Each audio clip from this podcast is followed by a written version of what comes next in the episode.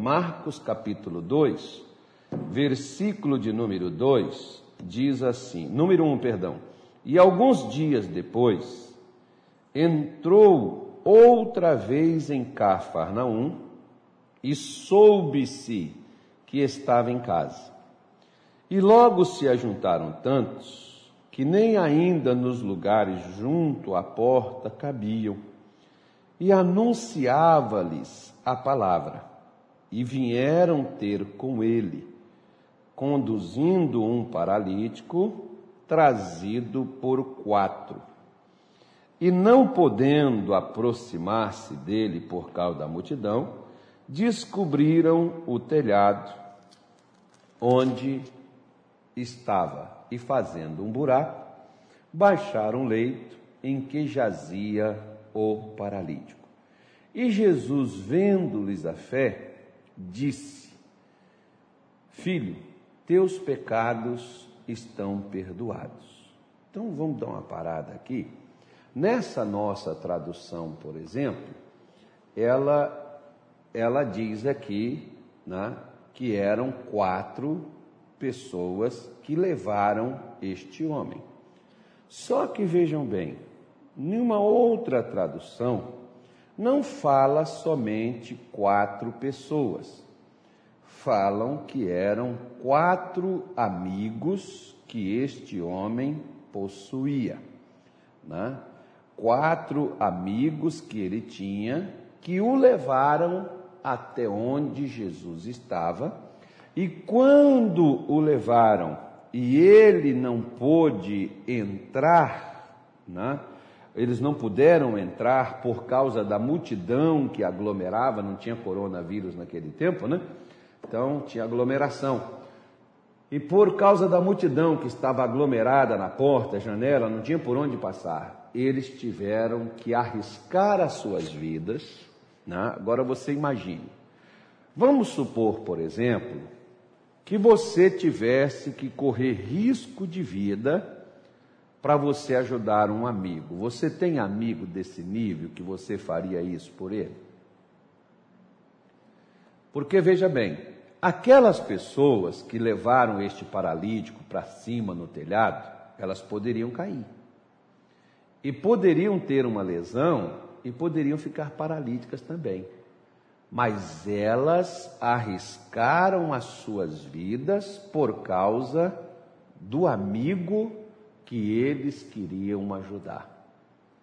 Da mesma forma, vamos olhar pelo outro lado o lado do paralítico.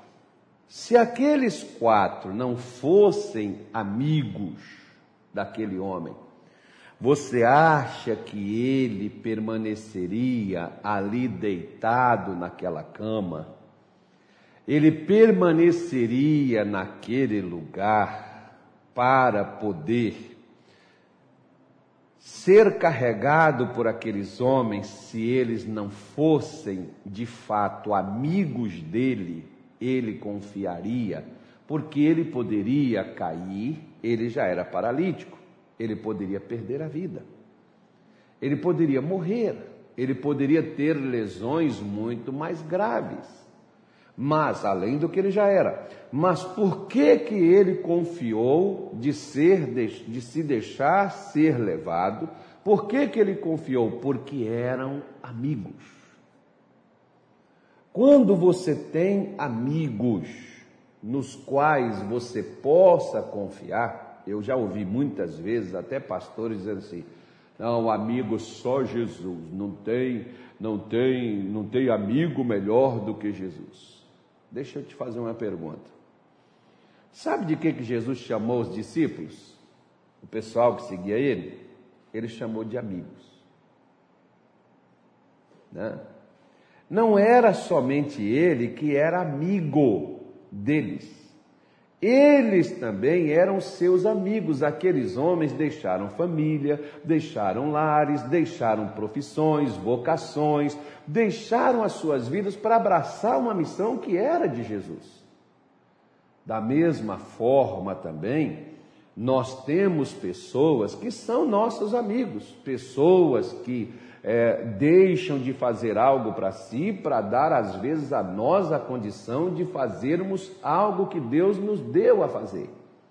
Se você, por exemplo, é um patrocinador, se você ajuda na divulgação do Evangelho, propriamente pode ser que não seja você que esteja à frente, você apoie alguém que faça isso, como muitos, por exemplo, ajudam aí ao ministério, à Igreja da Graça, ao missionário Soares. Você está sendo o quê? Você está sendo amigo. Porque você está ajudando o outro numa missão que ele tem. E muitas vezes, para você ajudar, você tira de você, às vezes até da sua família, para você fazer aquilo. Então, o que, que você está demonstrando? Você está demonstrando justamente a amizade, como esses quatro amigos eles fizeram. Tiraram seu tempo, deixaram de fazer coisas às vezes para si, para levar o amigo para ser curado para levar o amigo, como muitas vezes, por exemplo, já vi tantas pessoas dizerem assim, pastor, se não fossem os amigos que eu tenho, porque fiquei numa cadeira de rodas, não tinha nem como, foi as pessoas que compraram para mim. Quando eu preciso de um remédio, as pessoas que compraram, eu não tinha como trabalhar, eu não tinha como prover, eu não tinha dinheiro. Os meus amigos que fizeram uma vaquinha, que foram lá e que fizeram isso, que fizeram aquilo. Você já prestou atenção, por exemplo, o perigo da pessoa não ter amizades. Né? Porque às vezes tem pessoas que não têm família, né? ficaram órfãos, foram abandonados, foram rejeitados pela família, foram deixados de lado pelos seus, enfim. Mas isso não impede que você não tenha amigos. Se você verificar, por exemplo, Davi, quando fugia de Saul, estava na caverna, é, é onde, onde ele se encontrava numa situação difícil com seus pais, com sua família, juntou-se a ele 400 homens endividados, amargurados de espírito. Mas foi com aqueles homens que Davi libertou Israel, foi com aqueles homens que Davi se tornou rei. O que, que aqueles homens foram para Davi? Muito mais do que soldados, foram amigos. Porque o que, que Davi tinha a oferecer a eles? Ele não tinha um salário a pagar. Ele não tinha nada, até porque ele não era rei. Ele não tinha máquina na mão. O que, que aqueles homens foram? Foram amigos. Por isso que o seu filho Salomão, é, que diz assim em Provérbios: em todo tempo ame o amigo, e na angústia amigo mais chegado do que um irmão. Então, olha só o que, que Salomão está resumindo, né? Em todo tempo ame o amigo, porque às vezes, por exemplo, meu querido, tem pessoas que dizem assim, como um dia, eu já ouvi muitas vezes essa frase, talvez você também já ouviu, pessoas dizendo assim: a pessoa só é seu amigo quando tem dinheiro. Bom, então não é seu amigo. É uma pessoa que só quer o que você possui. Porque se você, por exemplo, né, é uma pessoa que é amigo, você é amigo independente da hora, do tempo e da condição e da situação. Você é amigo em todo tempo. Por que, que Salomão está dizendo em todo tempo ame o amigo? Em todo tempo, não é só, é só, não é só um momento, não é só uma hora, né? Então, se você tem, por exemplo, um amigo, cultive esta amizade e seja amigo o tempo todo. Não seja só amigo quando a pessoa esteja bem. Não seja só amigo quando a pessoa está por cima. Porque às vezes, por exemplo, tem pessoas que quando a pessoa está lá por baixo, ela não tem amigo nenhum. Quando ela cresce, nossa, como aparece amigos, né? Como ela tem amigos. Você pode ver, por exemplo, que muita gente nas redes sociais quer ser amigo de gente famosa. Mas ninguém quer ser amigo daquele desconhecido. Mas se aquele desconhecido, por exemplo, que não tem amizade nenhuma com ninguém, se ele se tornar pessoa famosa, de um dia para a noite, ele já tem não sei quantos milhares de seguidores nas redes sociais. Essa é para você ver o nível da hipocrisia, como que ela é, da falsidade, como que ela é, né? como a gente vê, por exemplo, naquele nível que que às vezes algum é, é, é, é, uma, é uma situação tão, tão trágica, né? Que seria cômico se não fosse trágico. O camarada conhece a moça na rede social e já está dizendo: Eu te amo, amor. Né? Você é o amor da minha vida. Você é o amor. Basta encontrar o primeiro problema, vai ver que nível era aquele. É a mesma coisa. O fulano é meu amigo, a fulana é minha amiga. Não, a amizade passa pelo teste. Teste do quê? o teste da adversidade, o teste da dificuldade. Por isso que ele diz, Provérbios 17, 17, está aí na sua tela, em todo o tempo. Esses amigos que esse paralítico tinha eram amigos para toda hora. Foram amigos enquanto ele não tinha esperança, foram amigos que o levaram para onde ele precisava ir, não mediram, talvez deixaram de trabalhar naquele dia, talvez deixaram suas coisas por fazer, mas foram ajudar um amigo a melhorar a sua vida. Isso é amigo. Por isso que ele diz: em todo tempo e na angústia nasce um irmão, porque há pessoas que elas têm uma amizade tão forte que às vezes são mais chegadas do que muitos irmãos de sangue, né? Laços de família. Há um laço de amizade, como por exemplo, nós vemos entre Davi e Jonatas, o filho de Saul.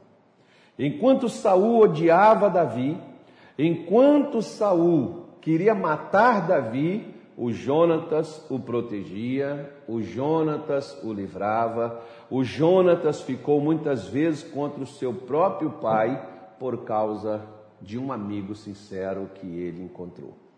Por isso que mesmo em memória do Jonatas, o Jonatas já tinha morrido, o Jonatas não estava mais lá, quando Davi ele ficou sabendo que Jonatas tinha um filho que havia se tornado né, é, paralítico porque caiu, quebrou-se, é, ficou, ficou com, esse, com essas sequelas.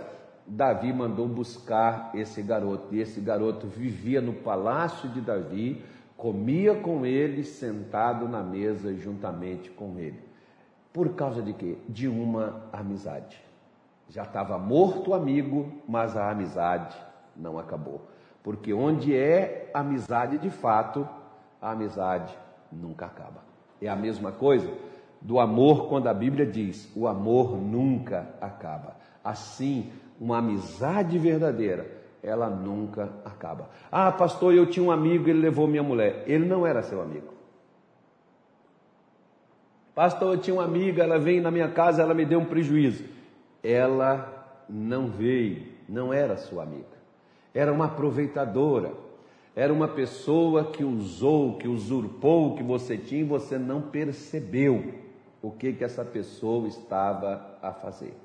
Né? Então você precisa de amigos de verdade, tá bom? Os amigos que Jó tinha, não sei o que, que o pastor Zumbi falou aqui, ó, Satanás não conseguiu vencer Jó com suas orações. É, vieram os amigos.